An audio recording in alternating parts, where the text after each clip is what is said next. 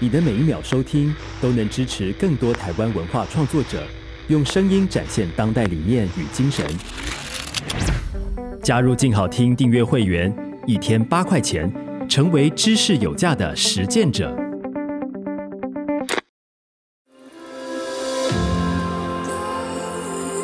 从他人的故事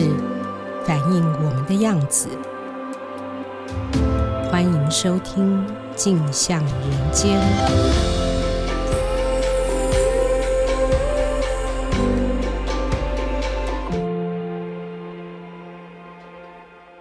欢迎收听由静好听与镜周刊共同制作播出的节目《镜像人间》，我是镜周刊人物组主笔陈红锦。今天要跟听众朋友分享的是一个悲伤的故事。呃，五月十六日，美国南加州尔湾台湾基督长老教会发生了一起枪击案哦，造成一死五伤。那么，我们出了加州枪击案幕后的系列报道，这两套重磅的专题呢，一共动员了六位人物组的同事，我们花了一周完成。杂志一共做了十八页哦。那么，其实用一句话来总结呢，这个案子就是一个台裔美国人杀了另一个无辜的台裔美国人。那管辖权是在美国政府。其实大家近年应该都有留意到，说美国枪支泛滥造成的悲剧频传。那这几年呢，不管是反非裔美国人啊，或是反亚裔美国人的仇恨犯罪跟歧视都在增加哦。这起加州枪击案的嫌犯呢，是住在拉斯维加斯，今年六十八岁的台裔移民周文伟。当天现场究竟发生了什么事？周文伟是一个什么样的人哦？他为什么会犯案呢？那么这个被害人为什么会被枪杀？好，为什么会被盯上？哦我们人物组的同事尹余欢呢，在事发的隔天，在接获公司的指示之后，立刻开始准备动身，前往美国教会，然后到了追思会的现场哦，甚至最后他们还进到了案发的地点。去进行现场的采访，那同时于欢也访问了大量的美国华人社群跟当天的目击证人哦，为我们还原这个事发的经过。那于欢他现在刚回到台湾，还在防疫旅馆隔离中哦。今天他也会连线和我们聊聊整个过程哦。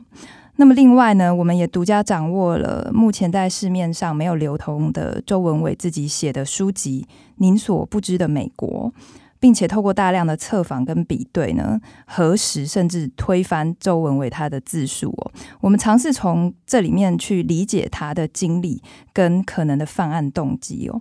那么除了一起完成专题的同事曾志宇跟王思涵之外呢，今天来到现场的有王志源跟陈长远。那么是不是请余欢、志源还有昌远跟大家先打个招呼？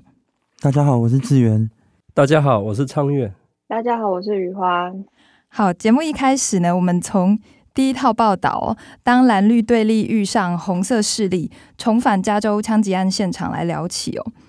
余欢，可不可以帮我们谈一下，说这个接到任务之后，你做了哪些准备？抵达美国之后，呃，你有访谈一些枪击案的受害者吗？然后你也去了这个死者医生郑达志先生的追思会哦，可不可以帮我们聊一下当天现场的状况？好，就是我们在决定，就是说要要去到美国现场的时候，其实那个时候最主要一开始的想法，跟红景讨论之后，觉得说其实主要就是希望可以让读者可以知道说，到底为什么一个基督长老教会会变成攻击的对象，而且尤其是周文伟，他平常是住在赌城，他距离事情发生的尔湾。基督长老教会其实开车是需要五六个小时以上的时间，为什么会是这个教堂？然后以及为什么会是在南加州这样？然后而且加上那个时候，美国的警察其实第一时间就已经有讲说，这个是一个出自于政治因素的仇恨犯罪，因为那个时候台湾掌握到的讯息是说，诶，台湾基督长老教会一向是台独立场比较明显的一个。嗯教会，那我们就会去想到说，那为为什么这样子的政治立场会在美国发生这么严重的冲突？所以那个时候是从这样的角度出发，嗯、然后我们在行前，我们有先透过一些测访去了解台湾基督长老教会被视为比较台独的脉络，就是他们过去跟台湾民主运动相关的一些历史，以及到底南加州住着什么样的台湾人，他们的背景是什么？他们现在几岁？那个教会里面的成员，他们可能都是从事什么样的工作？他们是在哪一年去到美国？等等的一些细也，这个都是我们希望去现场可以掌握的。然后我们在出发前做了一些测访。我们到了加州之后，我们拜访了一位一九七零年代就开始在加州传教的台湾基督长老教会的牧师。那他跟我们分享了当地移民的背景，很多都是一九七零年代就从台湾到美国的，可能很多是医生啊，或者是他是去那边念博士的，然后留下来在美国工作，然后在美国生活这样子。那他们很多在。呃，美国各地工作了到大概两千年左右退休了之后呢，然后就纷纷开始要找退休之后住的地方嘛。然后刚好南加州这边就有一个退休村，就是在教堂的旁边。那这个退休村它很有名，因为它就是专门设计给退休人住的，只有五十五岁以上的人才可以住进去。然后里面的房子啊，所有的社团啊，然后设施啊，什么都规划得非常非常的完整。所以我们进去参观那个社区的时候，就会看到很多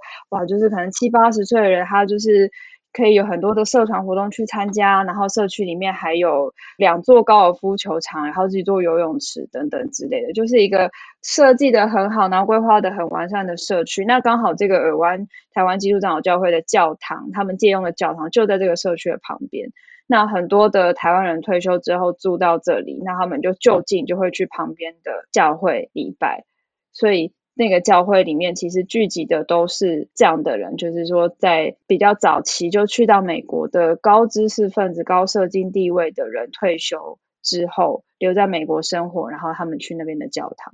了解了一下那个社区跟教堂的背景之后，然后某天晚上我们就有一个机会就去到了那个郑达志医师他居住的算是一个小镇嘛，嗯、就他们小镇帮这个医师办的一个。追思会，他们办在一个高中的美式足球场，嗯、但是在一个礼拜五晚上，然后礼拜五晚上大家理论上就是 a Friday night 要去 party，但是没有，那天晚上应该去了，应该至少超过有六百个人。整个美式足球场有一部分是在他的场内，就是那边有坐了一些人，然后在旁边的看台上也都坐满人。嗯、其实你从那个去参加的人就看得出来说，哎，郑达志医师生前真的跟很多人有接触、有互动。嗯像是他的同事啊，然后他的朋友啊，然后他有参加当地的 YMCA 的领队活动，就是他们 YMCA 是一个大家会带自己各自的小孩一起去露营或从事一些野外活动，有点像大人的童军的那种感觉。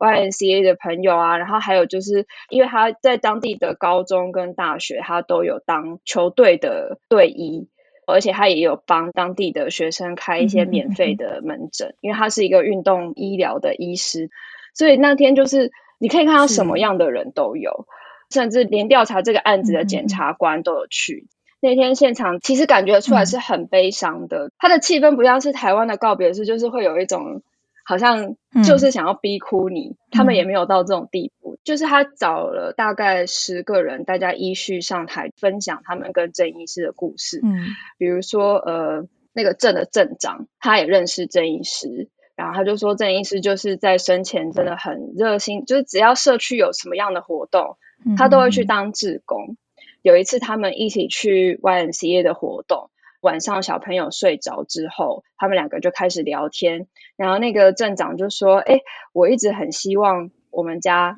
可以有一个医生，嗯、这样，因为他知道郑医生是、嗯、他的职业是医生，这样。”就郑医师就立刻回答说：“嗯、哦，那你现在已经有一个，就意思就是说，是哦，那你就把我当你的家人吧，嗯、我就是你的家庭成员，就是一个很很温暖的人，这样。”其他人也分享了，像他跟他小学一起长大的朋友啊，然后或者是他的大学同学啊，然后他的同事，就是每一个人都有一个关于郑医师很很温暖的小故事，嗯、就是完全从这些事情里面听得出来说，就是他是一个很温暖，然后他不会吝于对别人表达关心的一个人。嗯嗯嗯其实我觉得最震撼的嘛，是最感人，就是说那天那个检察官他也有再跟大家再分享一次他们目前这案子的调查的状况。他就说，因为当天那个现场有监视器嘛，所以他为了调查这个案子，他就是一直重复看那个监视器。嗯、他说他看了就是也非常非常的难过。嗯、他其实形容说他在案发之后，他一个小时之后赶到现场。他在那个现场里面，他其实就感到说，那个里面的状况是非常非常惊人的。他看到大家的碗盘全部散落一地啊，有人连拐杖都忘记带走啊，然后整个现场是那么的混乱。然后他回去看监视摄影器，他发现说，周文伟进去第一时间，他是先对天花板开了两枪。开枪之后，坐在位置上的郑医师听到枪声，转头。辨认那个枪声的来源，然后就立刻站起来，往那个周文伟那边冲过去。然后那个检察官就形容说，在这整个过程里面，郑医师没有任何的犹豫，他就是一知道有人在这个教堂里面做不对的事情，他就立刻冲过去。冲过去之后，他就立刻把周文伟扑倒。接下来就听到三声枪声，那就是周文伟对郑医师射击，这样。然后，因为周文伟后来就站起来了嘛，嗯、他说，但是一直到最后一刻，郑医师都没有停止他想要阻止周文伟的动作，一直到他失去意识为止。嗯、就是那个当下的分享真的很感人，就是坐在我身边很多人都哭了，这样。嗯、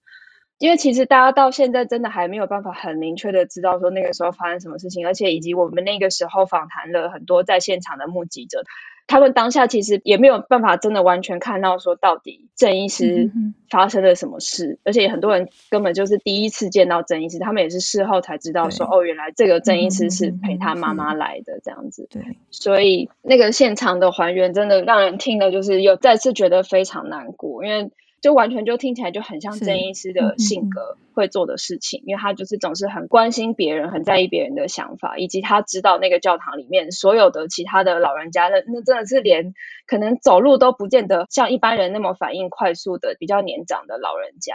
他做的第一件事情就是毫不犹豫的往枪声冲过去，所以对，用自己的生命去做这件事情，嗯、救了将近一百个人嘛，对。对，我看你写说教友其实有转述郑妈妈出席追思会之后，她其实讲了一句话哦，我看稿子的时候都觉得眼泪快要掉下来。她说，因为那个史匹哲检察官说他的孩子是英雄嘛，其实本来会觉得他是英雄，但是看完那个影片之后觉得他是圣人嘛。但是那个妈妈就说，我不要英雄，我要我的儿子这样子。我们其实不太希望再去打扰郑妈妈，然后我们都是从认识郑妈妈的教友那边听到一些事发之后的状况，这样子。他们那时候转述这句话的时候，我们也是听了就非常非常的心酸。就是说，虽然真的郑医师做了一件大家都觉得他非常有勇气跟非常厉害的事情，但是对他的家人来说，这还是一件很心痛的事情。这样子。嗯嗯，是。确实很心痛哦。其实记者这个工作，有时候我们就是要在记录跟节制之间去拿捏。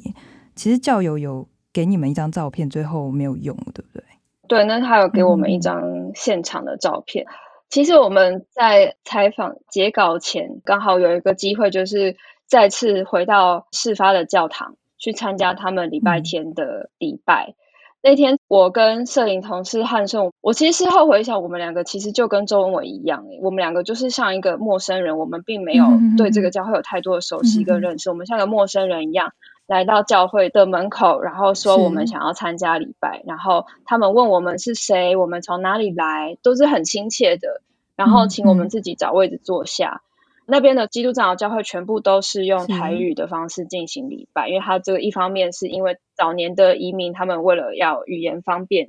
都讲台语比较多，然后另外一方面也是有点要希望可以彰显他们的台湾主体意识。我们两个也都不是基督教徒，就跟周文伟一样，然后在那边听完了整个仪式，然后教会的习惯就是他们会介绍这一天第一次来的人，嗯、不管你是不是教友。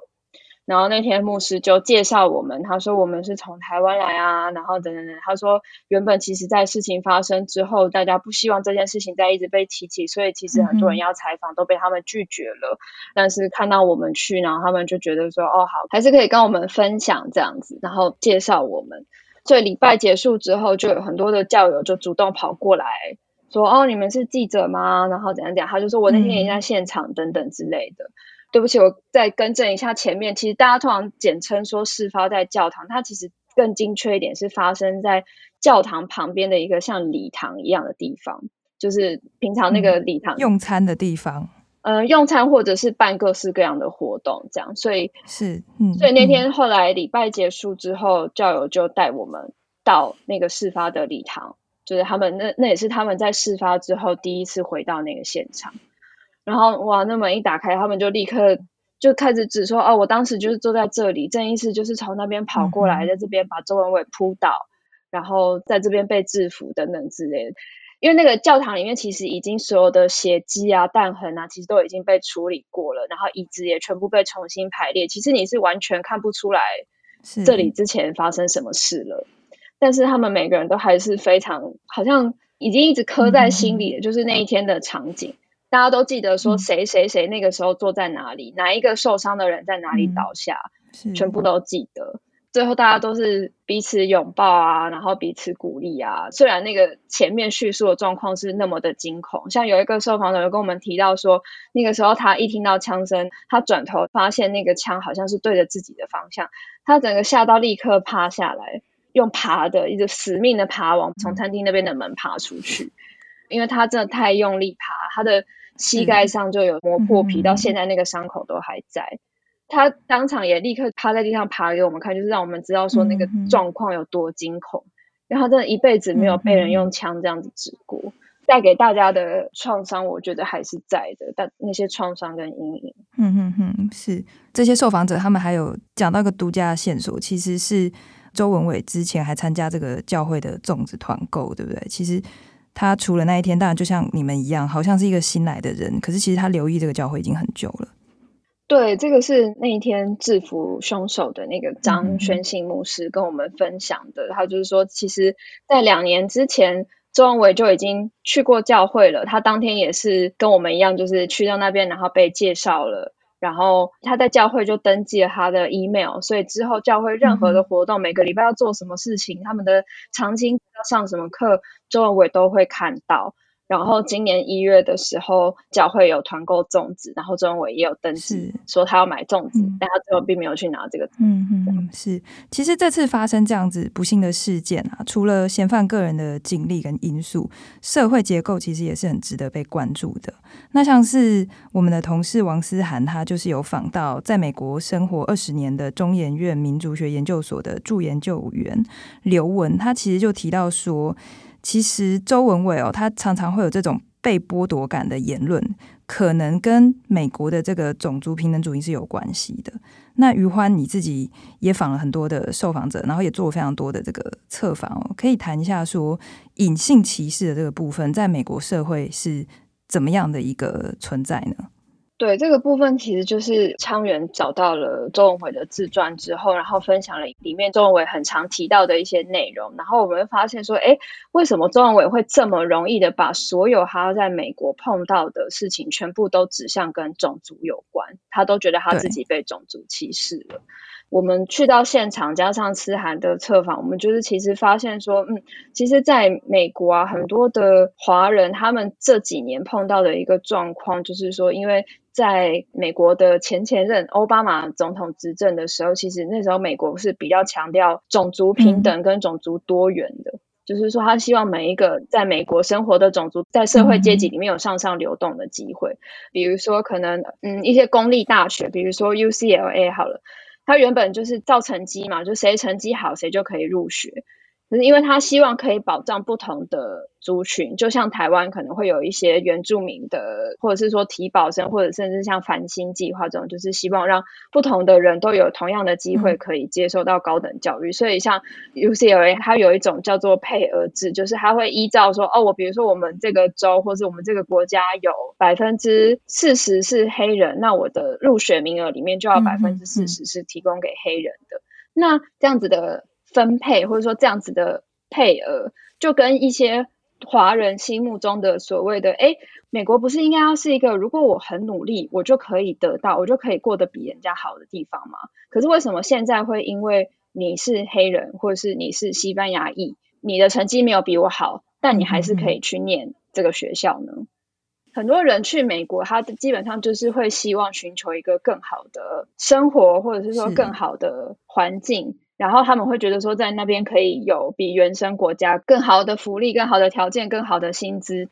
有点像是就是所谓大家讲的美国梦啦。可是结果现在在美国这样子的政策底下，你的美国梦其实是有受到限制的，因为你如果你就算很努力，也不一定可以。因为你还会碰到说，哎，我们必须要兼顾大家都要有一个平等的地位，嗯，是。所以其实会在很多周文伟他自己的文字里面看得出来，他对这样的状况是不满意的，以及他也觉得他受到了很多不公平的待遇。嗯、像刘文他讲到很多最近中国的大外宣在海外针对华人、针对中文语言的使用者的一些叙述的内容，也是类似这样。就是他们会强调说，哎，二十世纪初黄种人去美国这么辛苦的帮他们盖铁路，然后为什么现在反而又变成我们要跟黑人一样，又被他们在压榨？这样子的类似的逻辑，周文伟的逻辑跟中国大外宣的逻辑，跟甚至很多在海外的部分华人对于在美国体验到的种族多元的逻辑是很类似。在这样子的被剥夺感的情况之下，然后再遇到所谓的我们又谈到合同会或者是一些大外宣的洗脑，所以一个人他会做一个决定，一定是因为很多重的因素所造成的嘛。那余欢刚才提到的这个美国梦，我们接下来就要谈，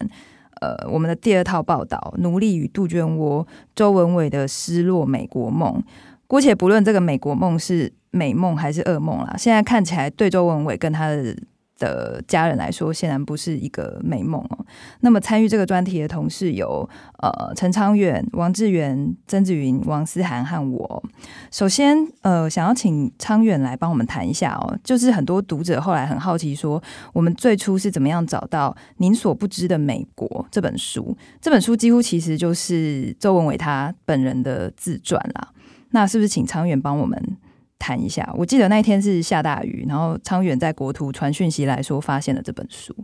是一开始我们会根据现有资料去做调查，但是其实资讯没有那么多，我们必须要找到更多的资料来源。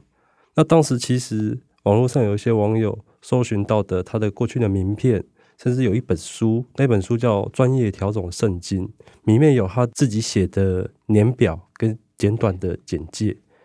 我当时就会想要找到这一本书，也许里面会有更多的线索，所以我就准备去国家图书馆调阅这一本书籍。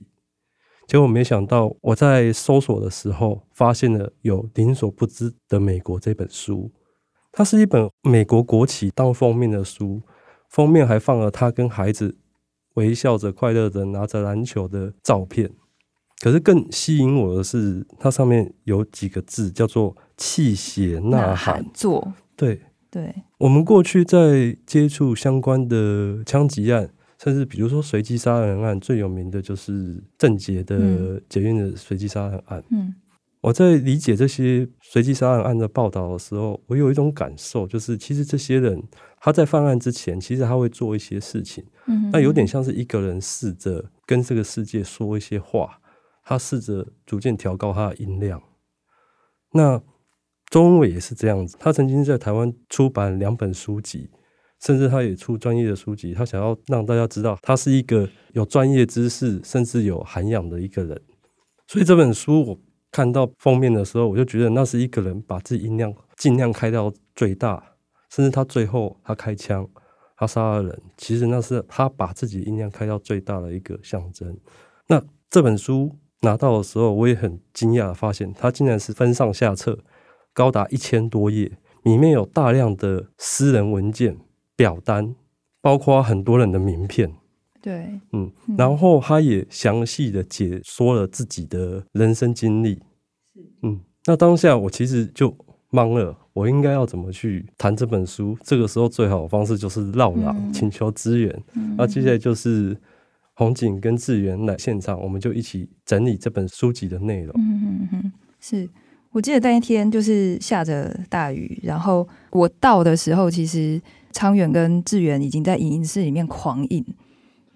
真的是印不完哎，几千页比我们的任何的政经人士的自传都还要厚哦。后来印完之后，我们三个人就直接在国图分着看，结果发现看不完。他的逻辑是非常的夹杂跟跳跃，当然我们有非常多的获得哦，但是。发现很多地方其实是哎，就断掉了，然后他就自顾自的陷入自己的仇恨的这个逻辑里面哦。那我非常同意昌远刚才讲的感觉，他就是一直在调高音量，调高音量。可是那个过程里面，我们从上册看到下册，他还有附件哦，对不对？他附件里面全部都是照片，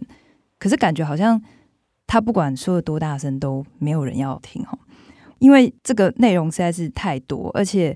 其实牵涉到核实的问题，因为我们没有办法说，哎，我只是把它整理出来。我认为这不是一个负责任的报道，所以其实后来是就像昌元讲的老狼，后来就是同事各自去接触周文伟曾经接触过的人，包含他的呃曾经他在日照中心。有过接触的人员，然后跟他一起参加过心灵成长团体的这些人哦，还有一些他的，比如说房仲啊，或者是华人社群的人哦。后来我们是透过关键字的方式去整理出他的一个看世界的方法哦。我们这边列出四个关键字，分别是杜鹃窝、奴隶。钱和枪哦，那么其实奴隶跟钱的这个部分呢，就回应到刚才余欢谈到的被剥夺感的这个问题哦，在他自己写的书里面，首度提到这个杜鹃窝呢，其实是在两千零二年的时候发生的哦。这个部分是不是请志远帮我们说一下？好，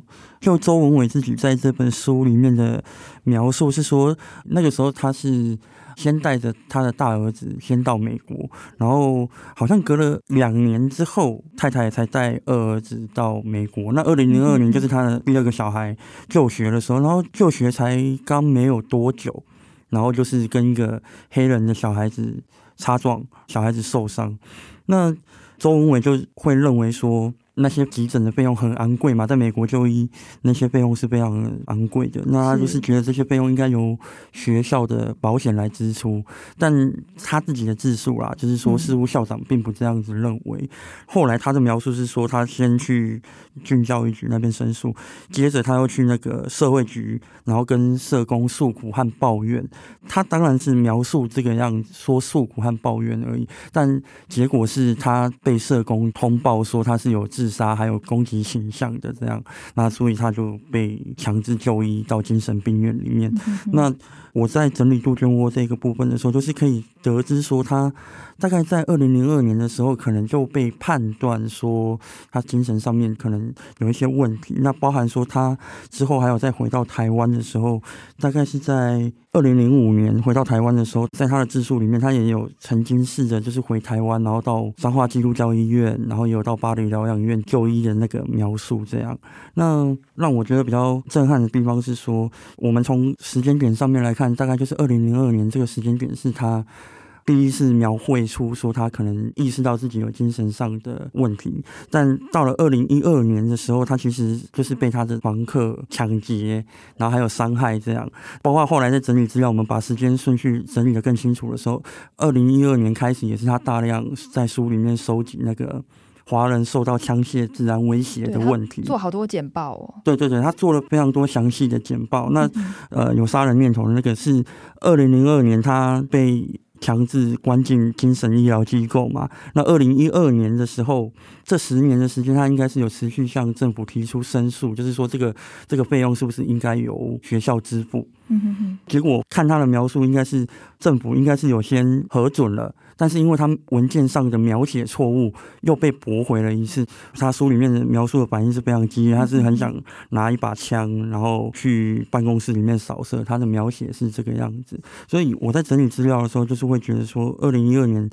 被房客劫杀这件事情，然后再加上他那个申诉被驳回这件事情，可能对他的精神上有产生蛮大的压力。这样，是是，对。其实他的叙事是很不稳定的哦，应该我们在读的时候其实都有发现。那其实，在他的自述里面，我们其实是没有办法直接去判断说美国的医疗机构是怎么样判断他当时的精神状态哦，以及周文伟他是否是在书写的时候，他其实会有。刻意忽略一些足以被强制就医的细节，或是这个关键事实哦。那我们的同事。曾子云呢，他其实有接触到拉斯维加斯一家老人日间照顾中心的工作人员哦。那我们事后来看呢，这个工作人员他很可能就是周文伟犯案之前最后接触的人之一哦。那这个人其实他是有透露，这个周文伟他在这个日照中心接受照顾的时候呢，曾经有向中心里面的长者用中文提到说。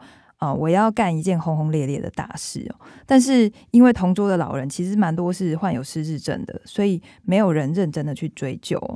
他还透露说，其实人们普遍认为周文伟是很客气的哦，但是他比较特立独行哦。譬如说，用过早餐之后呢，就会躲进空教室里面写作啦，然后做简报两三个小时，而且这些内容都跟政治有关哦。那没过多久之后呢，就发生了这样子的悲剧哦。志远是不是还访问到一个曾经跟周文伟接触的人？他是不是有提到说，其实周文伟到后来有越来越严重，甚至连看到天上的飞机都以为是共机，是不是？对，呃，就是一开始我跟昌远接到的任务是说，我们尽量去建构出说周文伟他一生的足迹。那呃，一开始还没有找到这本书之前，那就是我有试着在网络上面搜索，那就有发现，哎、有有一个呃赵小姐，她就是有在脸书上发表说，她之前有跟周文伟一起参加过那个。身心灵成长营这样，那后来约访的时候，赵小姐有讲述说，他们那个时候是二零一九年，那因为周文伟的自传出版大概是二零一八年，所以是隔一年的时候，周文伟的太太带着他一起去参加这个身心灵成长营。那赵小姐跟我说的方向是说，那时候周太太就是有跟他透露说，周文伟一直有忧郁症的困扰这样，那所以他们尝试了一些方式，那未来参加这个身心灵成长营也是。为了看能不能就是让他好一些这样，那赵小姐就是描述说，第一天的那个课程可能会介绍大家，然后请大家各自起来发表一些介绍自己啊，发表自己的一些看法。因为那时候应该是差不多韩国瑜宣布说自己要参选总统的时候，周文伟可能就是会比较担心说啊，会不会有外力介入啊，让他最后不参选这样。那课程结束的时候，在大家席间吃饭的时候，赵小姐是描述说，她有一点点。那种妄议的状况，就是说他会担心说，台湾上空飞的军机啊，可能就是来攻打台湾的，那可能下一秒那个中国大陆就会攻打过来，这样。而且其实他们聊天的地方是在美国，对不对？对，所以他其实有一点错乱。对，好像他人在美国，但是他还是觉得有攻击飞过来。就他的那个焦点会一直摆在台湾的政治现况上面。是是，是 他的焦点其实还摆在很多的对时事的不满嘛，还有他回应这个社会不满的方式。那其实很重要的一个关键字就是枪支这件事情，他是。怎么样去看待枪支，跟怎么样去使用枪支哦？他其实，在书中有提到说，第一次在美国报名枪支射击的这个训练课程，是受到两千零七年维吉尼亚理工大学枪击案的影响嘛？这部分可不可以请志远帮我们谈一下？哦，跟超远找到周文伟这本书的时候，我还记得猎鹰完之后，我们就需要很快速的去阅读它嘛。后来我们就发现，它有很多张照片，其实都是。他拿着枪，然后站在应该是自家门口，用同样的姿势把那个样态拍摄下来，然后他是微笑着举着枪这样，所以我们当时候特别关注到枪械这个关键字。那在整理资料的过程当中，他自己就是有讲述到说，二零零七年那个维吉尼亚理工大学的枪击案，当时候那个枪击案是一个。韩裔的留学生也是到那个校园的食堂里面嘛，扫射这样。那从那次之后开始，他就好像变得非常害怕这件事情。他自己先去参加了枪支训练营，等到那一年小孩子放寒假的时候，他就也带着孩子去参加那个训练营。从那一次之后，他好像固定的一段时间，他就会去他熟悉的店家里面去做打靶训练，而且照片图说里面就是会把他打靶的成绩给写出来这样。对。然后还有他做了非常多所谓他自己觉得很充足的准备嘛。那一开始我觉得他比较觉得有了枪就不会被欺负了。回到他的不满哦，还有他一再出现自己的奴隶人设。其实我们有发现，他之所以会要一直自称是奴隶，当然，这中间牵涉到很多的种族嘛，他会说我是黑人的奴隶、白人的奴隶、黄人的奴隶，甚至说什么我是犹太人的奴隶，这些东西其实都有出现过。归根结底，到后来，其实经济因素是一个非常大的成因哦。之所以他会成为奴隶，关键字钱的这个部分，昌远做了很多的研究。是一开始去爬书周文伟的资讯的时候，其实会建构一个图景。哎，他在美国。生活是两个孩子是牙医出身，对，然后曾经在大学当讲师，你会觉得这是一个很有地位名望的人，好像还过得去啊。是，那他他怎么会这样子？嗯，那在翻他的您所不知的美国的时候，嗯，你就会一直看到他一直在讲自己是奴隶。遇到谁，他都觉得自己是一个奴隶。比如说，他在刚到美国的时候，他是父亲把房子抵押贷款一百万，让他带着去美国读书。那他在美国读书的时候，因为钱不够用，所以他必须要去打黑工。然后因为经济的关系，所以他也没办法继续读书下去，他就完全在美国打黑工过生活。他曾经还有个博士梦嘛，也是律师梦嘛，是是，是也没有完成。是他可能想要读法学院博士，嗯，可是就是没有钱。是。那在打黑工的过程中，其实他发现自己是被剥削的，嗯、所以他就跟餐厅老板打官司，然后要讨回他的工钱。嗯嗯嗯、然后甚至他觉得，哎，某一家中餐厅非常有名，他想要去那边工作，结果对方给他的酬劳支票只有一点多块美金，是他就觉得那张支票就是他是当美国奴隶的证明。嗯、他的年少读书时期是这样度过的，然后他回到台湾。试着开一间餐饮学院相关的学校也不顺利。他在大学当讲师，或者是当科技大学观光科创科的主任，嗯，他也不顺利，他都没能待很久，可能一年甚至半年他就离开了。对，这点我补充一下，他自己的自述跟事实是有很大的出入的，是是是，对不对？因为后来台湾这边的学校其实有发声明嘛。嗯，是，所以他有很多主观描述了。对，但是不管如何，他都觉得他是被压榨，被。奴役的一方，当然，我觉得他对台湾的抱怨只在于外省本省之间的歧视，他没有去特别去讲说他在台湾也是个奴隶，反而是大部分当奴隶的那种身份的形象都是在美国。比如说他在美国当包租公，他曾经有三间公寓。其实你如果旁观来看的话，我们会觉得，哎，你当包租公应该生活过得很好。但是其实，在翻阅他的书籍时，会发现里面其实有一段描述，这个部分我们也做了查证，就是他没有住在自己的公寓里，他住在一个木板搭成的储藏间小木屋，然后也只有几平大而已。他是很刻苦的在过生活。那为什么？因为两个儿子要读医学院，他学费是很高昂的，他必须省这些钱，对，来供养孩子。其实每一次我们看到他谈到钱。会看到很多很复杂的数学算式，加减乘除。是，他会对自己的收入开支做精算。比如说，他如果住在自己的公寓里，他每年就少了一间房租的租金，那这个就是五千七百七十五美元。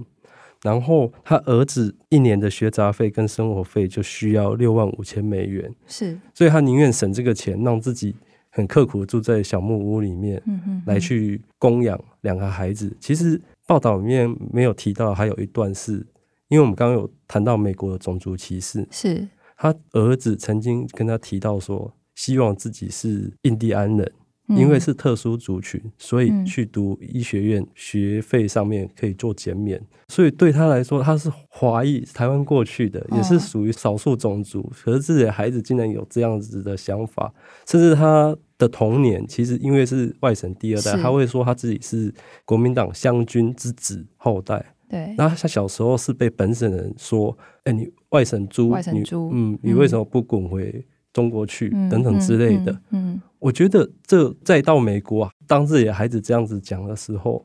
我觉得那种难过的心情是会更放大的。是。像昌远刚才提到的部分哦，我们也做了查核哦。思涵他接触到了一位曾经跟周文伟接触的中国籍的房仲，那我这边接触到的是一位台湾籍的移民哦，他也是曾经帮周文伟处理公寓的这个房仲。那周文伟到底有几套公寓哦？有人说三套，有人说四套，有人说十几套，但是我们查证下来的结果就是，其实。他的公寓都是在不好的地点哦，所以他其实就是大多就是租给墨西哥人，那租金其实是不高的。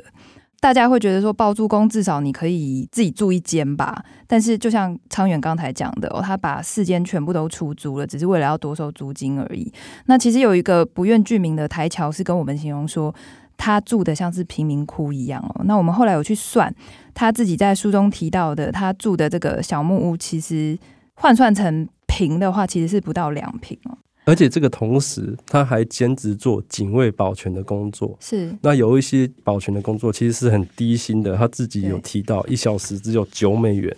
这个会更强化。尤其是这是他的晚年，甚至儿子毕业之后，他还是做这样的工作。是，他的被剥削、剥夺感，甚至更觉得自己是美国人的奴隶。他甚至更激烈，就是美国奴隶的奴隶。他自己比喻自己。他自己的描述就是会这么的底层。嗯，是，其实他有一个自创的名词是四等公民，我们一直不断的看到，是。对，其实就呼应了汤圆刚才讲的，自己觉得是在底层的底层。他在描述过程的时候，他会去歧视黑人，对，对我连黑人都不如，意思就是我觉得至少黑人应该比我低等嘛。就是他其实不掩饰自己对他人的歧视嘛，又一直觉得自己是被歧视的，这其实是一个很吊诡的逻辑，也是一个很悲哀的事实。是是，呃，刚才两位同事都有帮我们提到，我们在书里面看到大量的这个照片哦。周文伟持枪的照片也好，或者是他跟大量的枪支合照的照片也好，不过因为新闻报道上面的考量，我们最后只用了一张哦。那其实说到照片，我们这一套题目的开业主照，特别提一下是余欢的受访者提供的独家照片哦，这是当天在现场的人拍下，然后提供给余欢的哦。那这张照片上面是周文伟被押上警车，其实看那个场景哦，蛮让人难过的。我自己的感觉是。他正在被上铐，那那种表情好像是在说：“其实我对于被捕这件事情，我知道会发生哦。”请余欢帮我们谈一下，受访者在拍照的时候，在现场大概是什么状况？刚刚讲到说，有一个受访者他爬出礼堂，爬出去之后，他们报警，然后后来警察到场。那在那个同时，就是大家都有在新闻上看到，就是说牧师直接朝周文伟丢了一张椅子。然后大家把他制服在地上，对，等于是四个人压着周文伟的状态，然后等到警察来，在那个过程中，就是呃，很多人就先离开了，然后有一部分人能留下来。警察来了之后呢，他们就先把所有人请到那个礼堂外面去，他们先在场内就是确认说有没有爆裂物什么之类的，可以分享一下，就是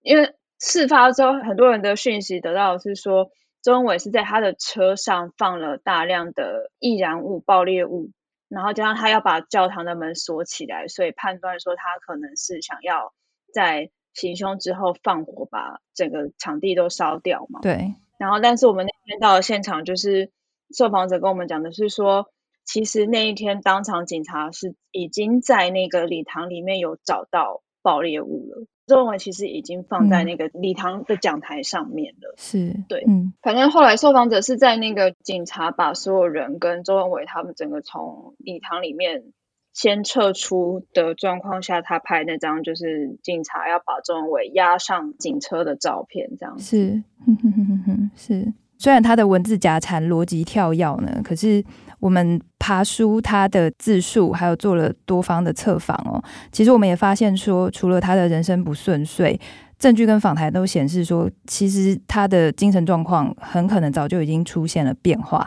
但是出于经济或是其他的原因呢，恐惧或是不愿意就医。那仇恨犯罪的背后有另外一大的重点。我们还想要探讨周文伟参与合同会活动之于他的仇恨犯罪哦，有怎么样程度的影响？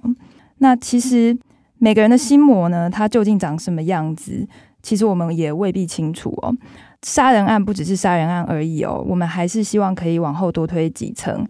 还原被害人跟他所处的群体哦，本来是一个什么样的人哦？那么我印象非常深的是，余欢引述一个受访者说的：“为什么一定要杀我？”那与此同时呢，加害人固然可恶，但是就目前的资料和访谈来看，其实他是有几个机会被接住的哦。就像昌远刚才讲的，他一直在放大自己的音量，只是很可惜，他最后是用这样子的一个声音，这个枪响。甚至本来还会有炸弹哈，一个老人一辈子辗转台美中三地之间，最后用这种方式加深恨意，然后让自己被听见。这当然是一个很极端的例子哦，但是在这里面，我们其实看到很多移民的缩影哦。其实我们镜上人间的栏目呢，还有我们人物组做的很多采访是见众生。其实我们也见自己哦。那相关的议题，我们也会持续的追踪。非常感谢今天大家的收听。如果听完节目有任何的回馈，欢迎留言给我们。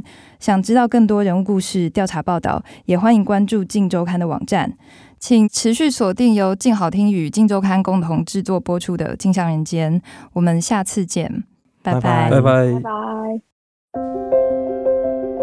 想听，爱听。就在静好听。